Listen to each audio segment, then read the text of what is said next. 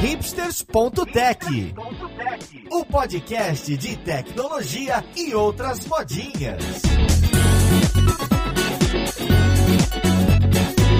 Olá, caríssimo ouvinte, seja muito bem-vindo a mais um episódio do seu podcast favorito. Meu nome é Paulo Silveira, esse aqui é o hipsters.tech. E hoje a gente vai falar de neurociência no design, ou design com neurociência.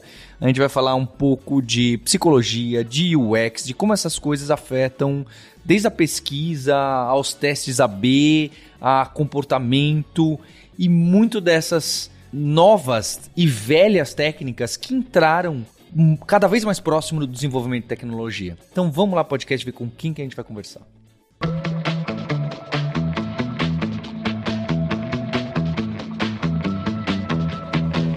Para essa conversa aqui de hoje, eu tô aqui com o Alex Soares. Ele é design lead na TOTUS e ele é autor de um livro recém-lançado pela Casa do Código, que faz parte aqui do, do grupo da Lura, junto com a FIAB PM3, que tem um nome interessante, que é o Design com Neurociência. Tudo bom com você, Alex? Tudo jóia, Paulo. Obrigadão aí por estar recebendo a gente. Estou muito feliz aí pelo nosso papo.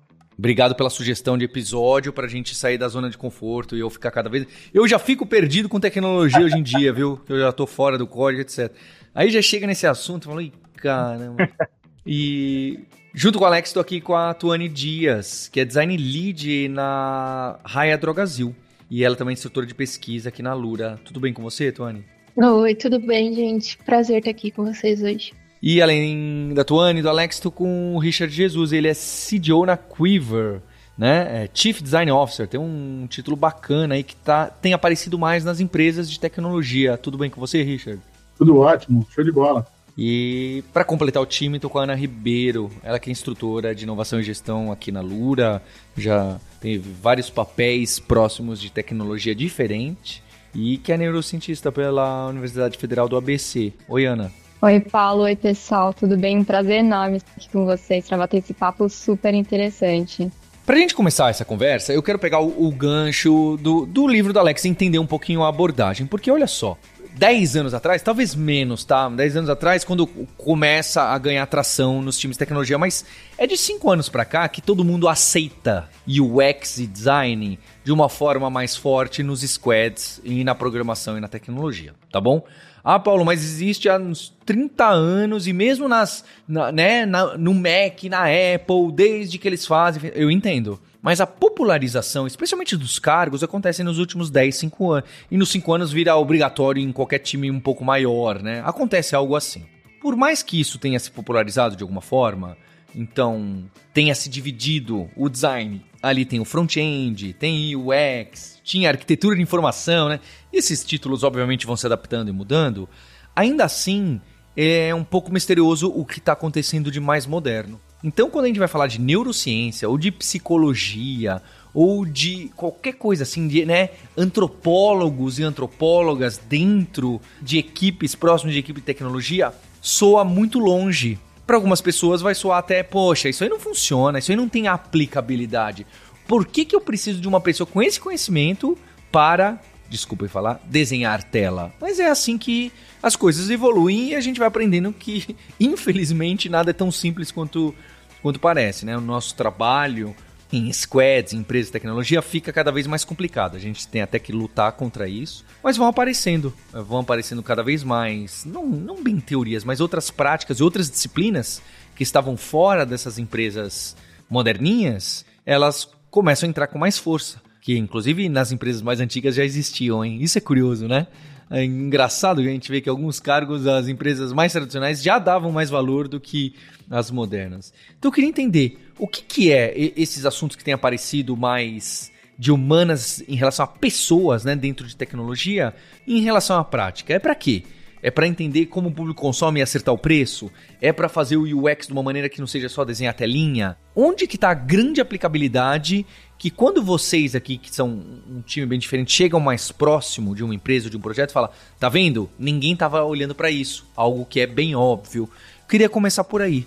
Eu acho que a maturidade do design, ela vem evoluindo globalmente e no Brasil também. E aí a gente começa a olhar além da criação de telas, né? A gente começa a entender que o, o design ali, focado em, em, experiência, ele pode estar relacionado não só à criação de quedas, mas à criação de novos produtos, né? Entender novas oportunidades e um dos insumos que a gente pode trazer disso é o comportamento humano. E aí que eu acho que entra muito esses estudos uh, trazendo disciplinas como a psicologia, trazendo a, as neurociências. Logicamente, eu no meu caso, eu não sou neurocientista igual a Ana, fiz uma pós sobre isso, mas muito no intuito de, poxa, como é que eu posso entender mais sobre o comportamento humano, né, estudando outras áreas que possa se somar junto ali ao que a gente já entende de design. Eu até falo que é, é, o que a gente traz de neurociência uh, no livro, que pode ser é, aplicado aí no dia a dia, o intuito não é a gente criar uma nova abordagem, um novo framework, mas sim a gente conseguir trazer da ciência que as pessoas já estão estudando e complementar o nosso trabalho no dia a dia, né? Através de estudos secundários, ali fazendo o, famoso desk research, né, fazendo a pesquisa secundária ali à tona. A gente começa a entender também o porquê que a gente aplica determinadas ferramentas e aí, perante determinadas situações, a gente consegue escolher melhor qual ferramenta utilizar, né, qual processo a gente faz ah, de uma maneira mais adequada para aquele, aquele case ali. Então, eu acho que é muito em cima disso. O, o design ele vem evoluindo, vem necessitando de a gente entender cada vez mais sobre o comportamento humano, além da decisão de interfaces, mas sim decisão de negócio, é, propriamente dito. E aí eu acho que essa, essas disciplinas nos ajudam a entender um pouco melhor sobre esse comportamento humano e somam com o que a gente já vem fazendo de processos de design. E é interessante trazer que o comportamento a gente consegue simplificar ele no dia a dia quando você tem gatilhos mentais para conseguir fazer algumas atividades. Então, quanto mais próximo a experiência do usuário tiver com a vida, o dia a dia daquela pessoa, mais fácil vai ser utilizar aquele produto, mais fácil vai ser comprar, ou mais fácil vai ser aprender, como se fosse aqui, como é aqui na plataforma da Lura, mais confortável ela vai ter e mais ela vai consumir. Então, a gente consegue fazer essa amarração de ponta a ponta para que no fim o nosso objetivo seja atingido, que é fazer com que o aluno consuma mais conteúdo, fazer com que o desenvolvedor consiga aprender mais e assim, ou até mesmo comprar mais se a gente estiver falando de um e-commerce. Essa amarração de experiência é muito legal. E eu ainda destacaria um ponto de que nós estamos falando de indústria, e ainda mais no contexto de indústria 4.0, evoluindo para 5.0, e um dos focos é justamente melhorar a experiência do usuário e ter essa atenção. E o usuário, quem que é essa pessoa? É uma pessoa. Então, nada melhor do que conhecer o comportamento dessa pessoa que está do outro lado, porque é isso que vai é refinar a forma que o design é feito. E o design não só no sentido visual, mas também no planejamento do negócio, que entra nessa questão que a Tuane e o Alex trouxeram também, que é a pesquisa, né? Ter um dado, conhecer o histórico, preferências, porque tudo isso vai ter um impacto na conversão e até na atração daqueles leads, daquele, daquela pessoa que vai é, sentir realmente é, que aquilo pode fazer sentido para ela fazer adesão ou consumir. Então é muito importante lembrar disso. E até voltando a um conceito anterior, para mostrar o quanto faz sentido é, explorar essas outras disciplinas, como psicologia e neurociência, é descrever a própria neurociência, né? O que, que é ela, afinal? Então, dá para entender essa área como uma área focada no estudo científico do sistema nervoso central e das suas funcionalidades, né, do SNC, que também pode ser visto por aí escrito dessa forma, né? Então, você pode pensar em componentes como o próprio cérebro, o tronco encefálico, a medula espinhal. Então, são nomes que você não precisa se preocupar agora, mas só para você ter essa, esse conceito, né? E apesar de ter essa ligação muito forte com essas estruturas, não dá para dizer que a neurociência ela trabalha só com as reações do corpo referentes a essas estruturas, né? Como a coordenação algumas atividades voluntárias e involuntárias que a gente pode imaginar. Mas é importante lembrar da, do papel tão abrangente multidisciplinar da neurociência, que ela fala também sobre os fenômenos da mente mesmo, né? Sobre como os estímulos do que você está vendo no meio ambiente, das suas experiências, vivências, impactam em como você toma decisões, em como você entende aquelas informações que vão chegar para você. Então é uma disciplina, né, uma grande área da ciência que está querendo entender a fundo o porquê nós fazemos e escolhemos fazer o que vemos aí no dia a dia. Então é muito importante ter esse olhar para saber o quanto essas coisas não são tão separadas assim, né? Não dá para falar que design, que tecnologia é uma coisa totalmente diferente do que algumas áreas mais biológicas e humanas, porque provavelmente quem está utilizando essas ferramentas, participando dessa estratégia de construção de interface, é uma pessoa. E essa pessoa tem os seus comportamentos, emoções, memórias. Então, é importante ter esse conceito em mente para saber que realmente é super válido um conhecimento a ser explorado. E é uma evolução, né? É uma evolução. Eu acho que, do mesmo jeito que o design tem evoluído muito em relação a ferramentas, hoje a gente tem ferramentas que fazem um hands-off bem legal, são mais fáceis de serem usadas do que aquelas que a gente tinha lá atrás. Lá atrás a gente usava Photoshop para fazer tela, a gente usava Balsamic para fazer arquitetura da informação. Hoje a gente tem o Figma, por exemplo, que é uma ferramenta que você consegue fazer muita coisa lá dentro, até fazer o handoff para desenvolvimento. E eu acho que a parte conceitual evoluiu até que pouco perto do software. Então, lá atrás a gente estudava fundamentos do design, a gente estudava gestalt, a gente estudava heurísticas, e o que a gente está falando aqui nada mais é do que uma evolução natural dessas coisas. Então, heurísticas são também comportamentos, Gestalt tem a ver também com a nossa forma de, de ver o mundo, mas é quando a gente consegue dar alguns passinhos adiante e ver movimentos de sociedade, percepção do cérebro, como que a gente toma nossas decisões, é também uma evolução de, de maturidade do design, de ver que não só o software está evoluindo, mas a nossa forma de, de observar produtos e construir em cima de tudo isso está evoluindo também. Então, eu vejo com, com, super bons olhos tudo isso acontecendo aqui. São pessoas com backgrounds diferentes, mas todo mundo trazendo essa, essa evolução que, na minha opinião, pelo menos, está se convergendo na mesma coisa, que é entender o comportamento humano para criar a ferramenta de design, né?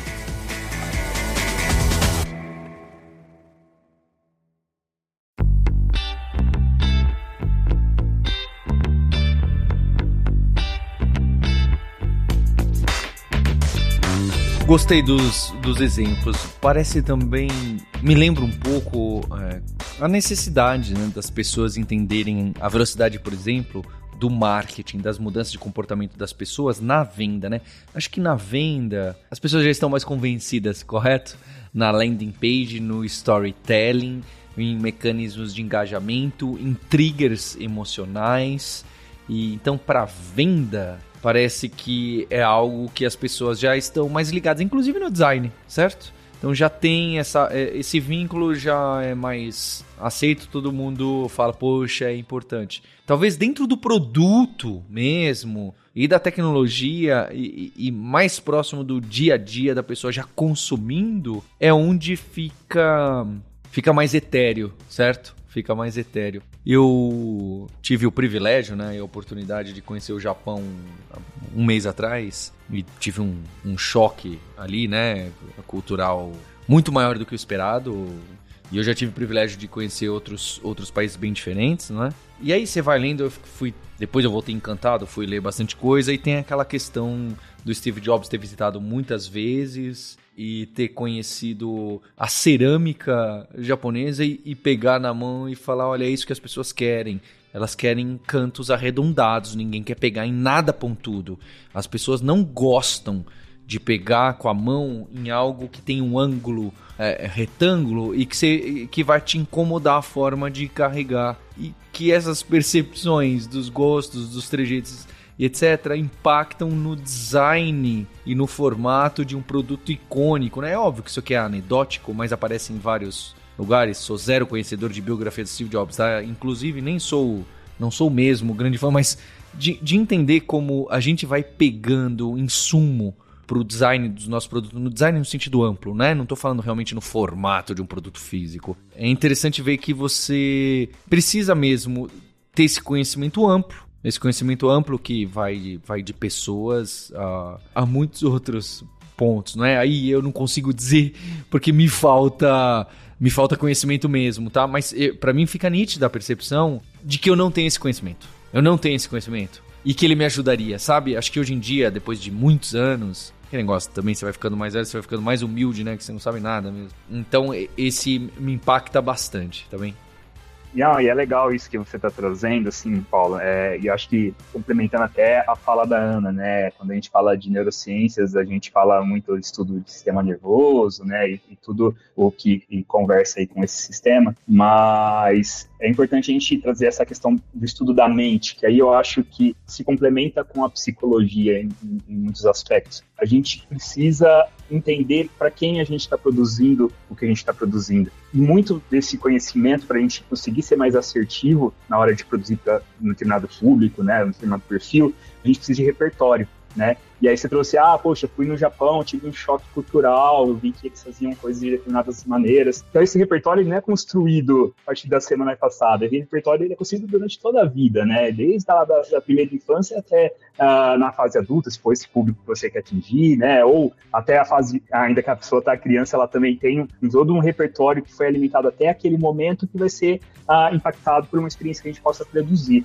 Uh, então é importante a gente ter esse conhecimento de modelos mentais entender ah, quem a gente é, o mundo ao nosso redor, e aí olhando para o perfil ali que a gente quer impactar, entender como é que ele pensa dessa maneira, para a gente conseguir ser mais assertivo nessa questão de comportamento. Então, a gente entendendo esse repertório, esses dados, a gente consegue uh, entender por que, que as pessoas preferem os cantos arredondados ali num determinado produto. O que, que fez alimentar todo esse raciocínio para chegar em falar que aquele tipo de, de produto com cantos arredondados uh, seria mais harmônico, seria mais prazeroso na vida dela.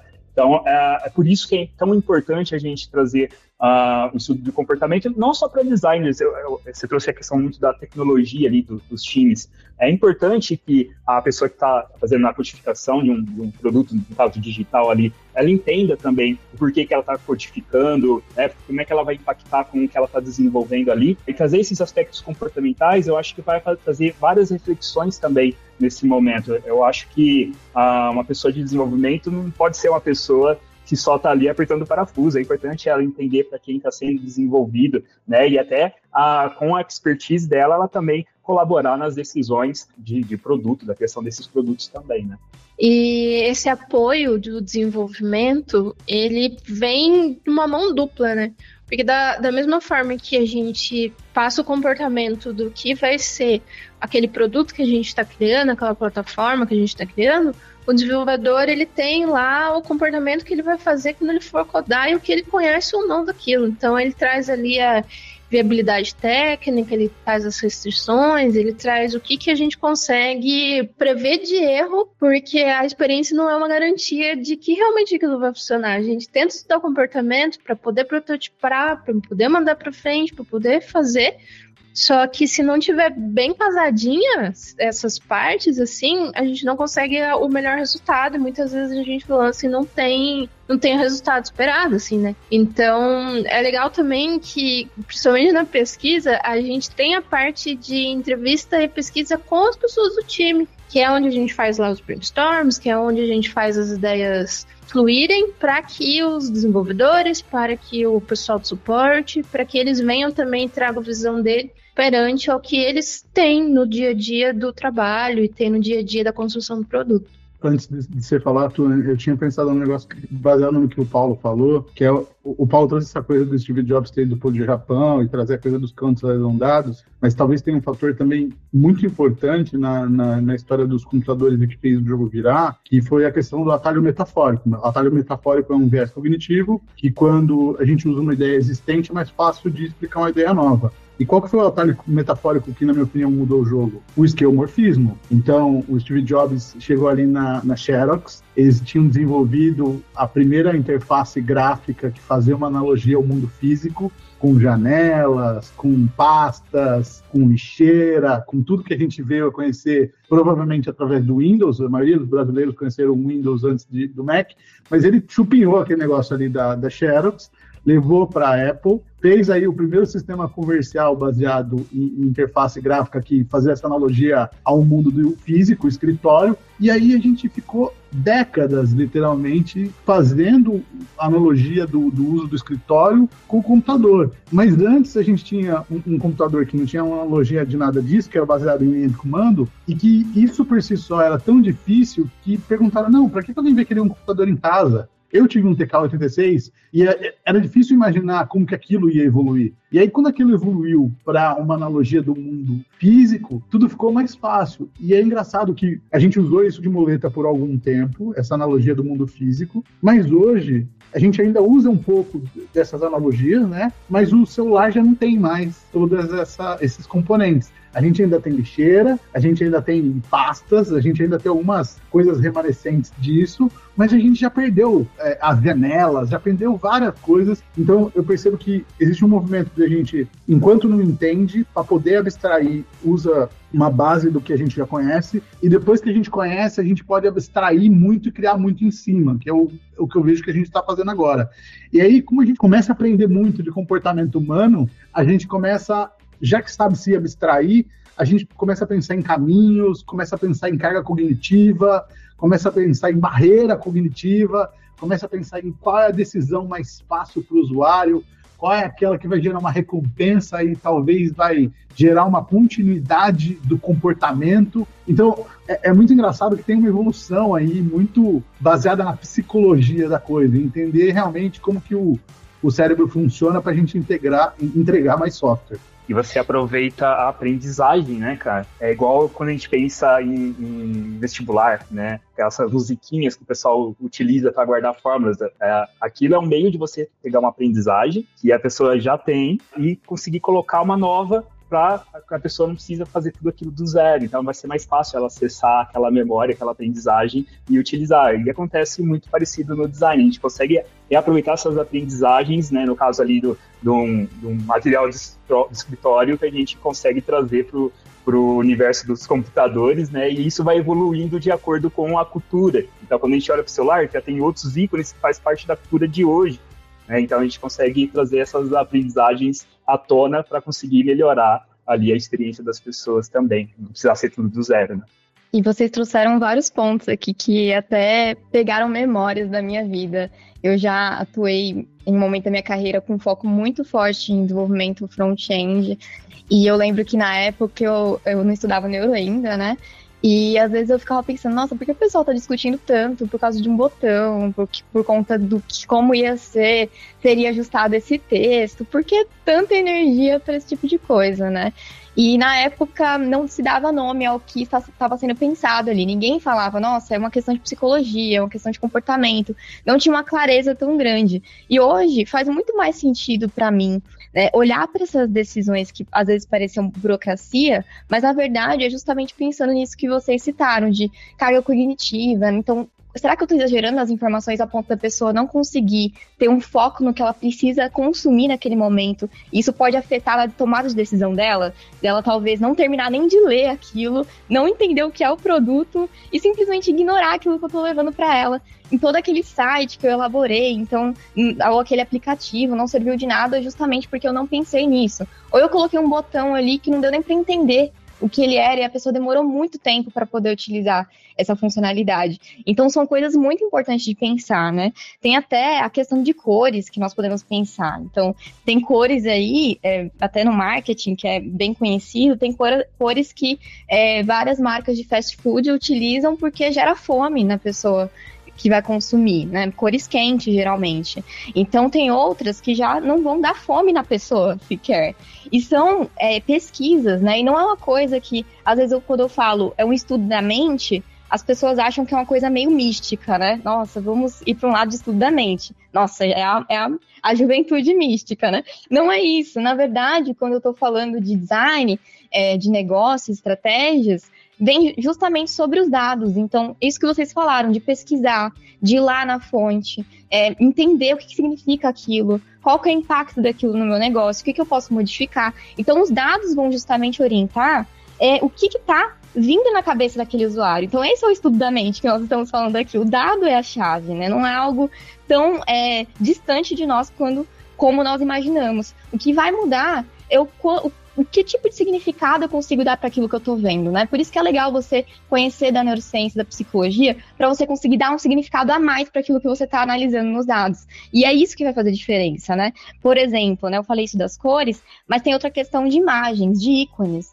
O cérebro ele processa muito mais rápido imagens do que texto. Eu acho que é, tem um número bem divulgado, é 60 mil vezes, alguma coisa assim, que é muito mais rápido. Então, se eu escolher o ícone certo, a imagem certa, o infográfico certo, talvez isso seja a forma de trazer mais leads, de chamar a atenção daquele usuário. Então são coisas que às vezes não tendo esse conhecimento, a gente não dá tanta importância, né? Como eu até uns anos atrás eu nem eu achava que era burocracia, mas na verdade não é. É a forma de você deixar aquilo que você está desenvolvendo de uma maneira mais assertiva e que realmente atinja a pessoa usuário, o seu público-alvo que você definiu. É, complementando até o que a Ana trouxe, né, tem a, o, o, exemplo lá do, da lei de Rick lá, né, que ele traz ali o, o, estudo que o pessoal fez em cima do controle remoto de televisão, né, que as pessoas mais idosas às vezes não conseguiam mexer nos botões ali do controle, porque muitas opções do controle remoto, e aí eles fizeram um teste e eles cobriram só os botões essenciais que as pessoas mais utilizavam no dia a dia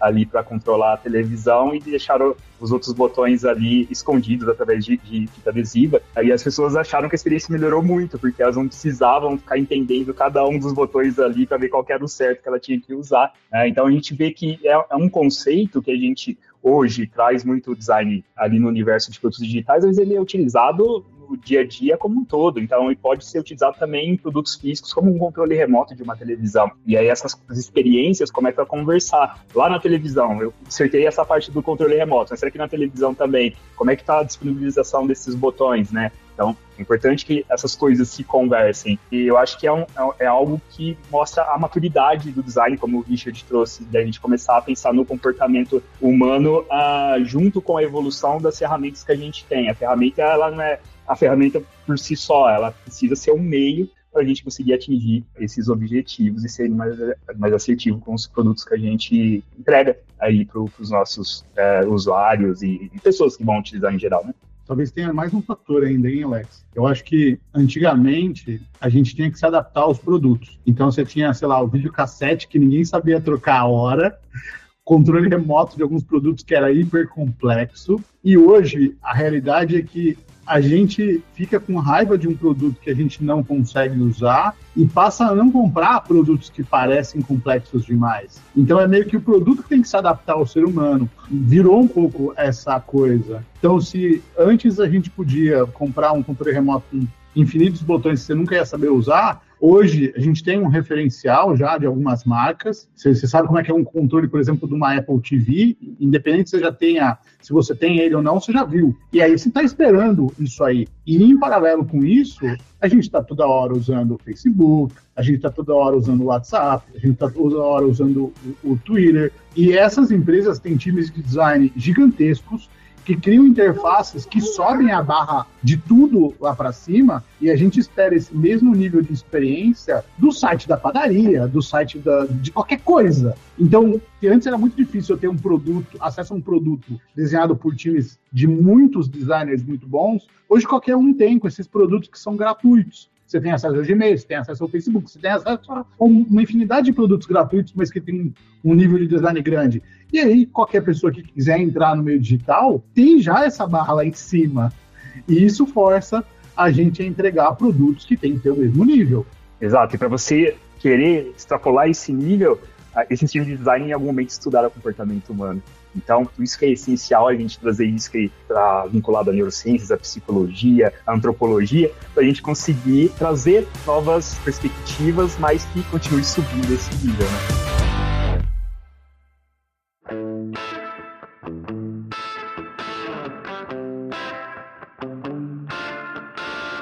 Dentro do processo, então pensando um pouco os processos das diversas empresas, como que. Porque a gente tem sempre essa luta, não é? Por mais que a gente fale de é, ciclos rápidos, de agilidade, de squad, de time, o que acontece é que naturalmente alguns pontos não funcionam bem assim. Então a gente tem o design upfront, a gente tem lugares onde as pessoas primeiro pensam o que, que vai fazer, aí alguém pensa em alguma coisa, outra pessoa desenha o X, outra pessoa desenha a tela, outra pessoa implementa o front-end para chegar no back-end, para chegar no banco de dados, para chegar no...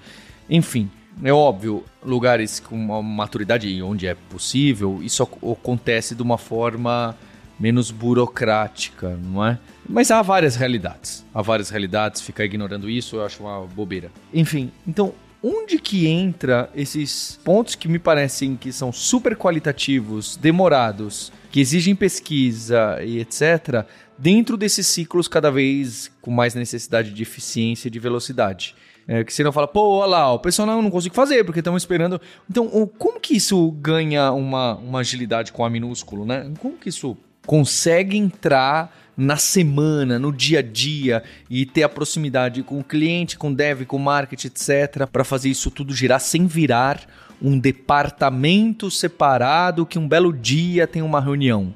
Acho que tem várias, várias formas, assim, nesses, nesses cinco anos aí que eu trabalho com desenvolvimento de produto. Já tentei várias coisas com o time e eu acho que a que mais está funcionando hoje é você fazer um planejamento e você conseguir colocar a parte de design e pesquisa muito antes do que o desenvolvedor vai pegar. Porque realmente, se você pegar ali no dia a dia uma sprint de 15 dias, você não consegue. 15 dias é o tempo que você vai conseguir iniciar uma pesquisa, entrevistar o usuário e começar a tabular, assim. Então, ter o planejamento de um quarter, por exemplo, do que, que a gente vai subir de iniciativa e dentro desse planejamento entender quais são as ações que a gente vai pegar e já começar a pesquisar, quando a gente estiver no meio do, do quarter, a gente já vai ter insumo suficiente para conseguir desenhar.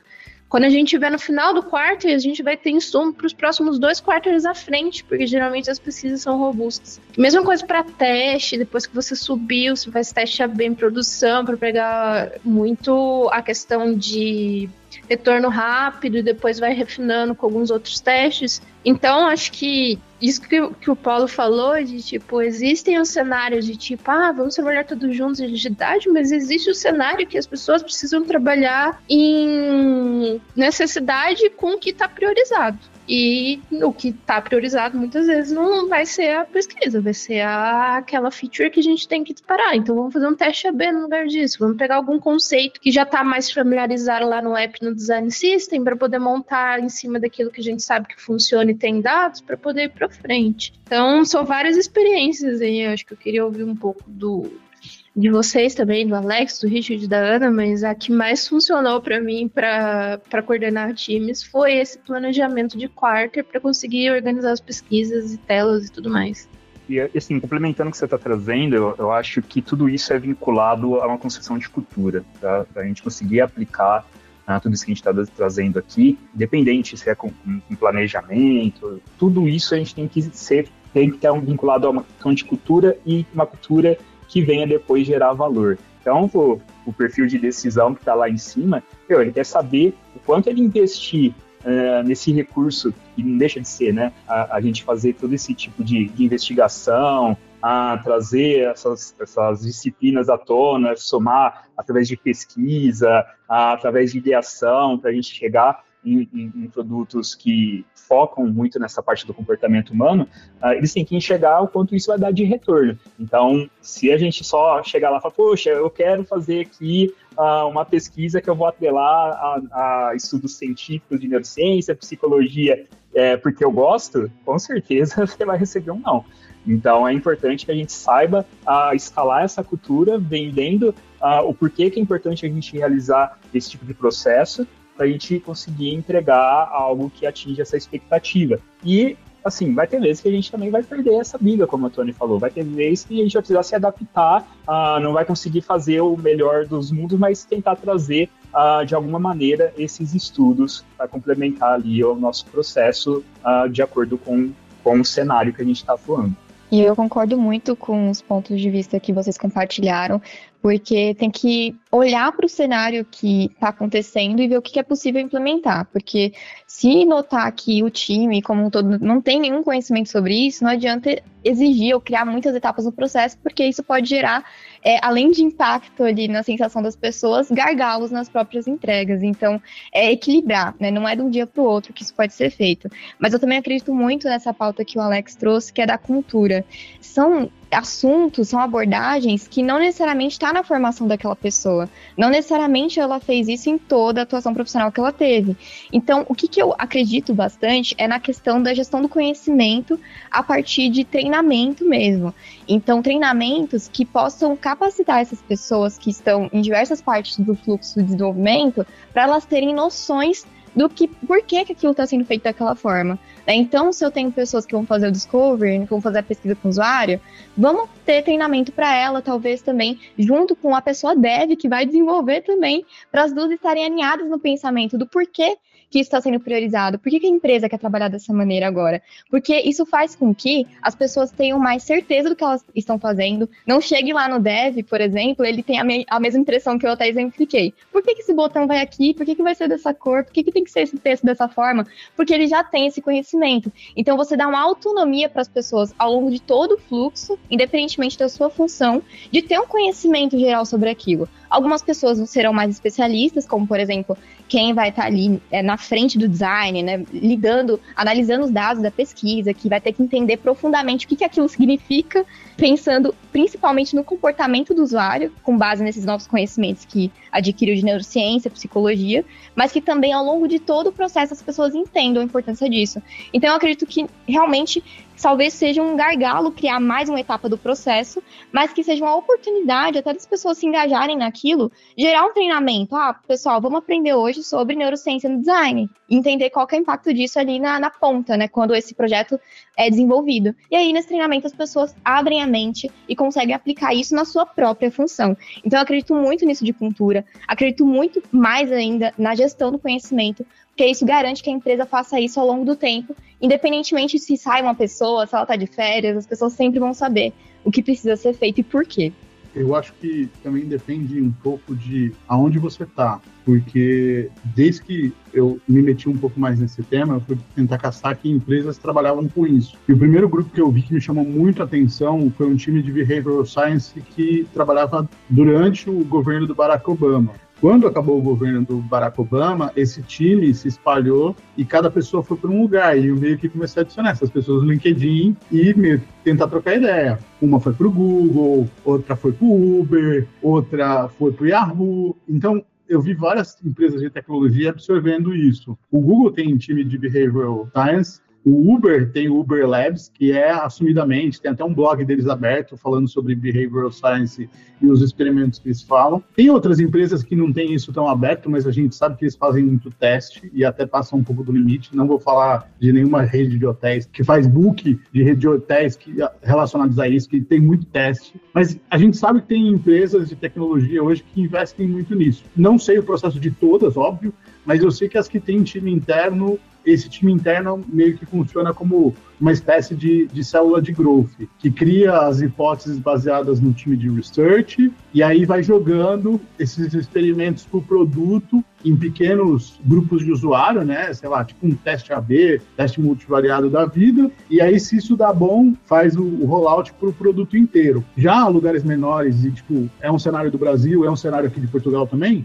rola muito de é um designer que é entusiasta no meio e aí ele traz alguns insights durante uma, uma entrevista ou traz alguns insights durante aí uma dinâmica de criar uma tela, um produto, um protótipo e é assim que roda. Então o que eu percebo é, tem aí um, um nível de algumas empresas de tecnologia que tem muito dinheiro para gastar mais evoluído, que tem células disso, que estão muito bem integradas aparentemente nos times e tem outras empresas que ainda não têm direito a isso. Está nascendo isso em alguns profissionais entusiastas e esses profissionais acabam colando no marketing, acabam colando no produto, aonde eles veem que eles têm mais aderência das suas ideias. Complementando o que o Richard falou, é, acho que a, a, a grande, grande reflexão que fica é o que faz o Google investir nisso? O que faz o Yahoo investir nisso? O que faz o Uber investir nisso? Né? Porque para mostrar o valor disso, em algum momento essas pessoas que foram absorvidas elas conseguiram, né? Então acho que trocar né, figurinhas com essas pessoas é muito importante também, né? Acho que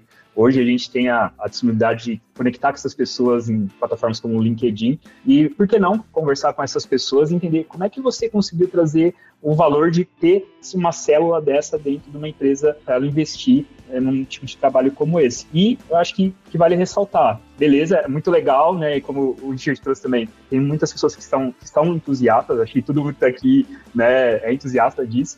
Uh, mas com um propósito, né? Não fazer por fazer, mas fazer com um propósito de a gente conseguir criar melhores soluções, criar melhor, melhores produtos uh, e utilizar tudo isso, assim como a própria tecnologia, né? Utilizar uh, todo esse conhecimento como um meio para a gente atingir esses objetivos.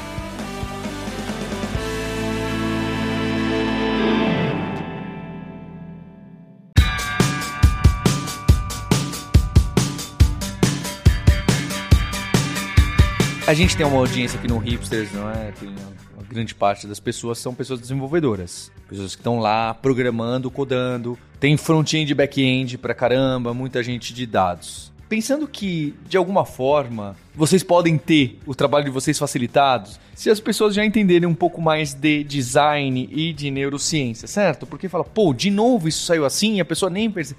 Né? Tem isso, porque a pessoa falta conhecimento, que está focado em outras coisas que, que tem no, no âmbito do desenvolvimento de software que essas pessoas que estão escrevendo código, quem está ouvindo a gente, já poderia ficar um pouco mais atento ali, atenta com esse tipo de detalhe ou esse tipo de situação que a gente sempre passa, sempre volta, sempre bate e volta, sempre gera aquela situação, ah, pô, né? Ah, pro dev parece que é trabalhar mais que não, não importa para nada.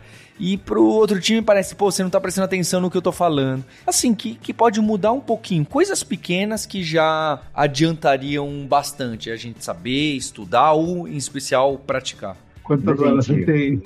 É, começa assim, né? Quantas horas? Quando a gente fala de experiência, acho que vale lembrar que a experiência ela existe por si só. Né? A gente está aqui né, tentando ser designers que vão facilitar para que um time entenda problemáticas dentro dessa experiência e ajude a melhorar e até enxergar oportunidades para a gente conseguir é, criar produtos ou evoluir produtos. Então, a experiência existindo por si só, ah, é importante que quando a gente pensa em produtos digitais, a pessoa de desenvolvimento também começa a ter essa compreensão. Então, quando a gente pensa num produto que está com uma interface super bem resolvida, mas a performance daquele produto ela é ruim, ela está afetando a experiência das pessoas também. Então, é importante que as pessoas que estão em desenvolvimento, não diretamente está ali estudando sobre comportamento, mas é importante que ela conheça ah, sobre esse comportamento humano, para que na hora que ela estiver lá codando, ela fala, poxa, é legal eu pensar muito bem na estrutura de tudo isso aqui, ah, porque isso pode impactar lá na performance do produto lá na frente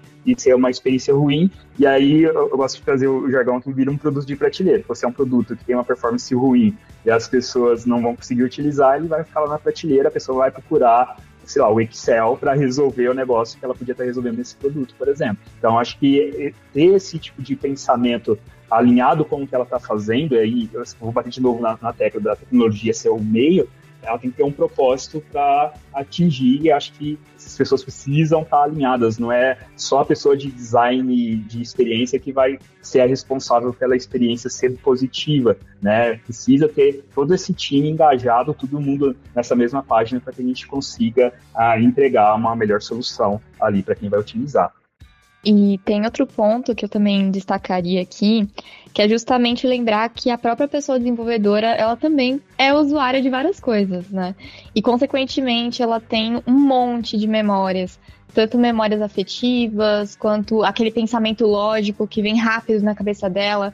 Aí, enquanto você está desenvolvendo, você olha para aquilo e fala, ué, não faz o menor sentido.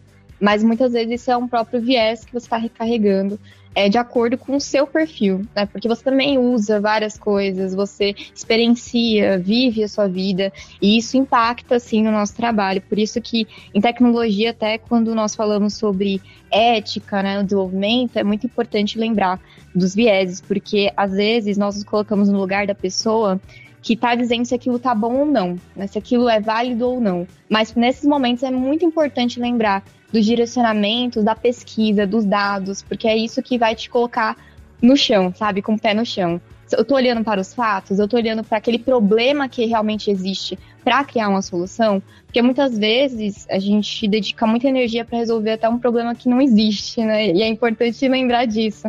Às vezes é um problema que você notou e você achou que é importante.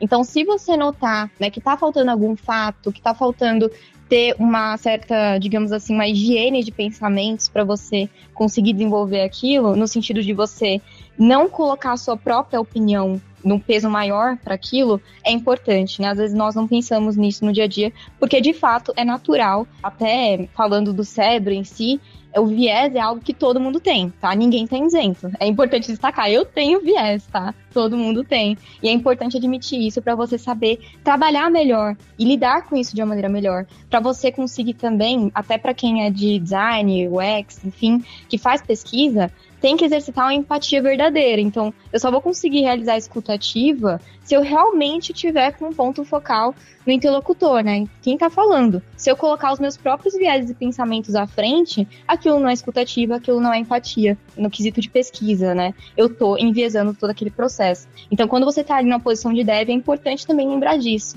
É, então, eu destacaria esse pensamento, né? Porque às vezes é, isso pode estar atrapalhando a forma que você executa, realiza, constrói as suas aplicações. E é legal destacar que cada dia a gente está mais evoluindo para trabalhar com coletivo.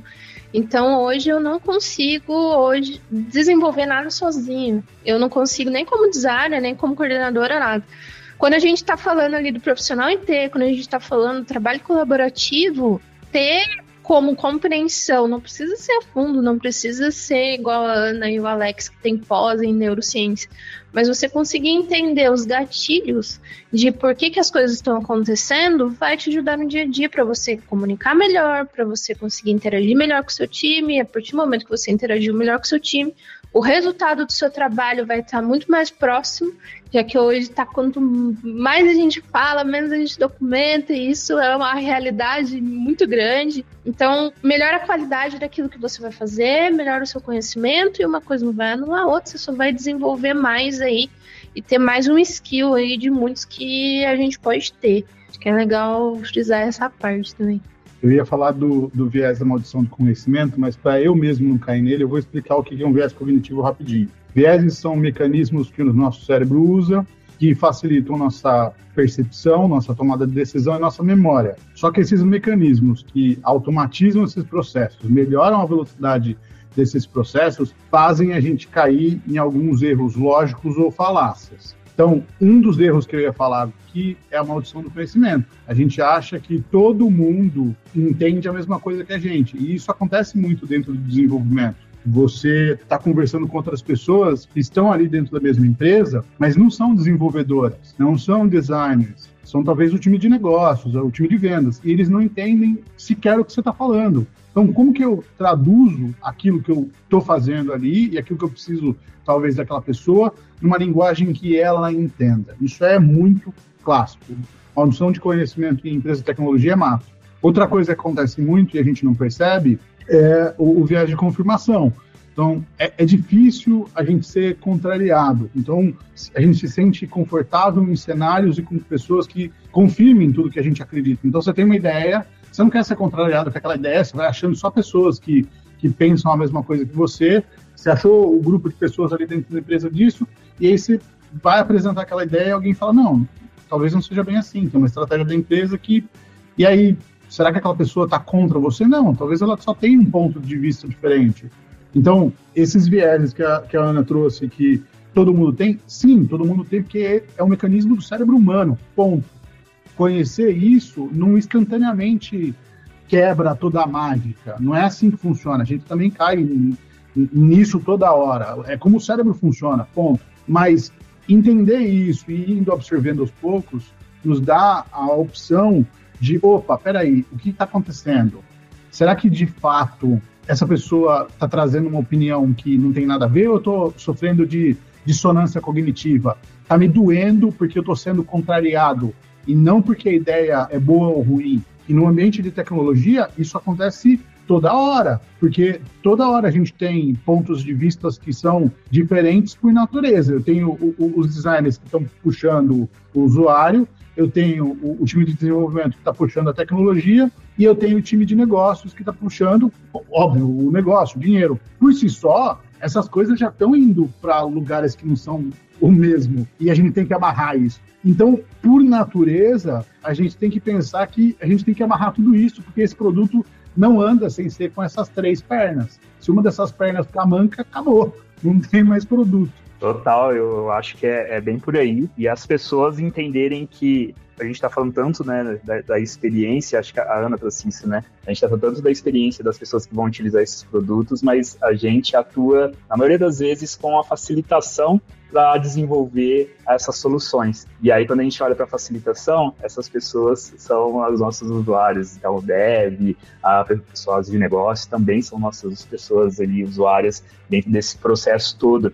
Uh, e aí, a, a, dica, assim como eu falo muito pro pessoal de design, né, é, não fique fazendo designers, né, tente trazer uma comunicação que as pessoas estejam na mesma página. Eu acho que isso vale para designer, vale para pessoa de desenvolvimento, vale para pessoa de negócio, porque só a partir do momento que a gente começar a ter uma boa comunicação entre todas essas disciplinas, que a gente vai conseguir a ah, melhorar produtos, melhorar experiências e trazer né, essas novas perspectivas, como a, a própria neurociência, a, psicologia, a antropologia, para conversar junto. Então, a gente precisa também olhar para nós mesmos e entender que o comportamento humano vai muito além do só da parte dos entregáveis, mas sim de toda a jornada para criar essas soluções.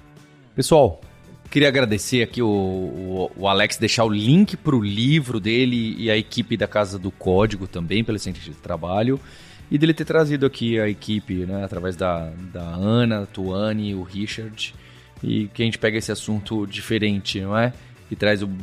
A gente vai indo para quem tá mais no dev, mais no técnico, vai indo a cabeça para um lado, depois vai para o outro e tem bastante coisa a adicionar. E também agradecer a você, ouvinte, pelo download, pela audiência, por recomendar esse episódio e compartilhar, deixar as cinco estrelinhas aí pra gente. E a gente tem um compromisso na próxima terça-feira. Hipsters, abraços. Tchau. Eu sei que você gosta bastante do conteúdo que nós da Lura trazemos com hipsters no YouTube, no Instagram e em outros podcasts. É o Alura Verso e eu queria a sua ajuda na expansão desse universo de nerds, hipsters e devs. E para isso, meu primeiro pedido é que você se inscreva em youtube.com/alura e receba as notificações dos vídeos que a gente traz toda semana. A gente também tem vídeos técnicos Alura Mais, além do hipsters.tube, a famosíssima série que está voltando no YouTube com toda a força, onde eu entrevisto pessoas para falar sobre os frameworks e as tecnologias da moda, com vídeos muito bem produzidos. E a segunda dica é para você se inscrever em alura.com.br/imersão, deixar seu e-mail totalmente gratuito. Você vai receber uma newsletter que eu, Paulo Silveira, CEO da Lura, escrevo pessoalmente com reflexões sobre o mercado de trabalho, startups, o profissional em T, especialista versus generalista, tudo que roda ao redor desse universo, que somos nós, nerds, hipsters e devs, pessoas genuinamente interessadas em saber como as coisas funcionam. Eu tenho essa paixão e imagino que você compartilhe ela comigo também. Obrigado. Este podcast foi produzido pela Alura. Mergulhe em tecnologia. E Faculdade FIAP. Let's Rock the Future. Edição Rede Gigahertz de Podcasts.